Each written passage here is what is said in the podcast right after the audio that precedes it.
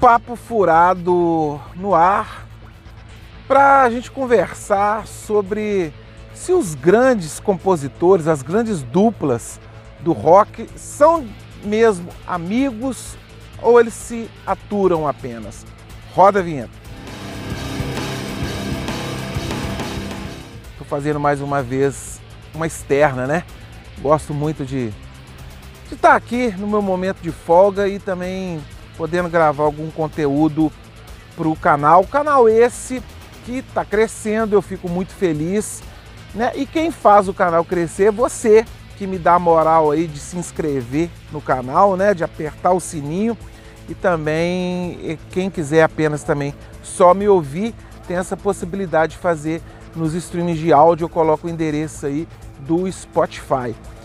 Então, é, essa semana, né, surgiu uma foto que saiu na revista do fã-clube do Iron Maiden do Steve Harris e o Bruce Dixon tomando lá um chopp, uma cerveja, sei lá o que, é, numa mesa de bar na Europa após eles terem finalizado o álbum Senjutsu. Eu estava ali brindando né, ao bom resultado que o álbum obteve. Né?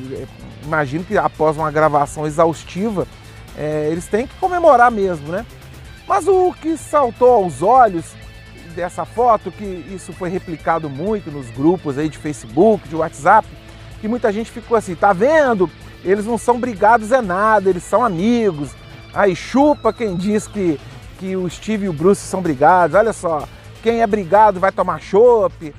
E por aí vai, né? Muito se especula por nós fãs se as grandes duplas do rock eles são realmente mesmo amigos ou apenas são parceiros musicais. Vamos citar alguns aqui: Gene Simmons e Paul Stanley, o Rudolf Schenker e o Klaus Meine, o Steve Tyler e o Joy Perry, Mick Jagger e o Keith Richards, James Hetfield e o Lars Ulrich. Enfim, deu para entender aonde é, eu quero chegar. Claro que tem duplas que foram desfeitas que talvez aí a gente possa imaginar que agora não existe mais amizade, né?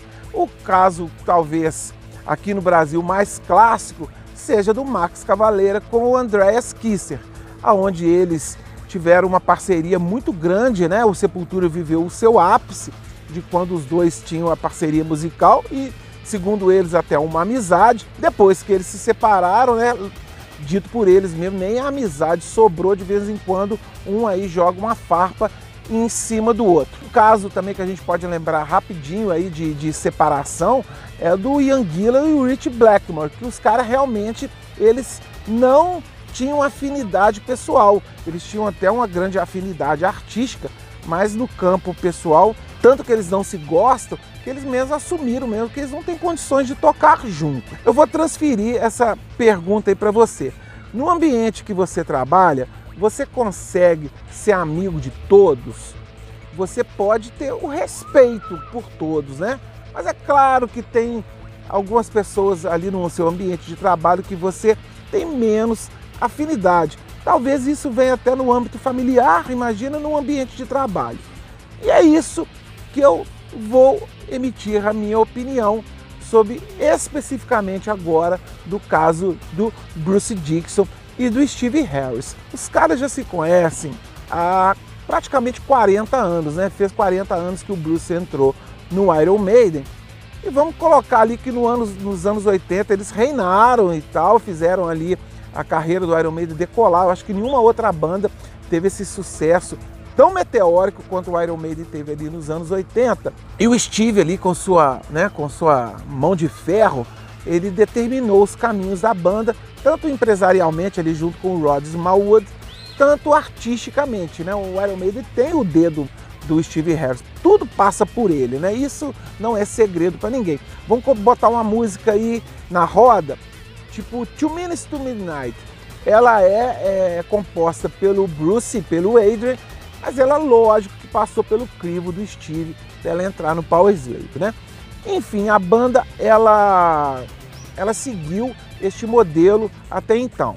É notório que desde os anos 80 o Bruce ele tem mais afinidade com o Adrian e com o Nico. Isso, isso já foi dito em entrevista, por parcerias musicais. E é normal, né? Antigamente a banda tinha cinco membros, claro que eles têm, cada um tem o seu preferido. E talvez o Bruce e o Steve, eles não tenham ali um laço de amizade profunda.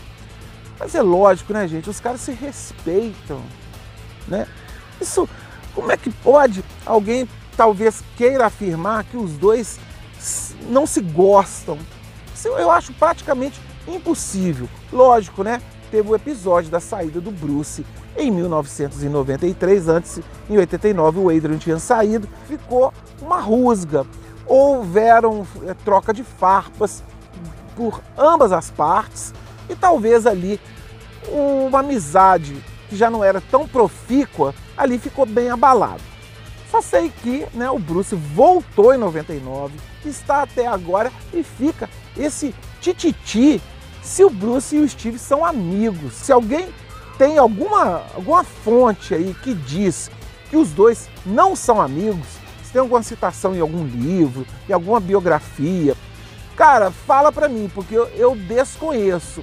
Eu, como observador, como fã da banda de muito tempo, eu imagino a seguinte situação: os dois se gostam, se respeitam, mas não é um de frequentar a casa do outro, cara. O Steve me parece uma pessoa mais introvertida. Né? Até no casamento da filha há pouco tempo, ele não tira muita foto nem muito com as filhas e tal. Aí vai dizer, você está insinuando que as filhas não gostam dele? Não, acho que é o jeitão dele, cara. O jeitão dele meio calado, meio introspectivo. O perfil do Steve é uma pessoa introspectiva. O foco dele é o Iron Maiden. O Bruce não. Quem já leu a biografia do Bruce, dá para perceber mesmo que o Bruce leva, claro, a banda dele, é, o Iron Maiden, com muita seriedade, ele tem outras atividades paralelas que para a vida dele são tão importantes quanto a banda. Essa é a minha percepção.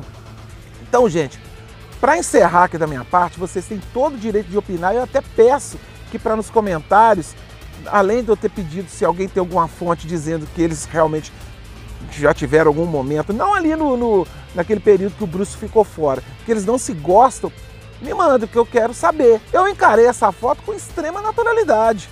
São duas peças fundamentais da banda que estavam ali comemorando o final da gravação de um disco com, com um brinde, com um chopp, né? Eu não vi nenhum ali Pô, os caras selaram a paz, cara, teve esse tipo de comentário, né? Eu acho que eu vou fazer a mesma coisa que o Steve e o Bruce fizeram. Vou aproveitar o tempo bom aqui, vou tomar um chopp, já pensando, quem sabe, no Rock in Rio de setembro, que eu estou muito ansioso para ir e torcendo para que eles abram mais datas no Brasil para ampliarem aqui quem o público que queira assistir essa super banda de heavy metal que há muito tempo mora aqui nos nossos corações. Tá legal, pessoal? De tempos em tempos eu volto gerando conteúdo e trocando ideia com vocês. Um grande abraço, fui!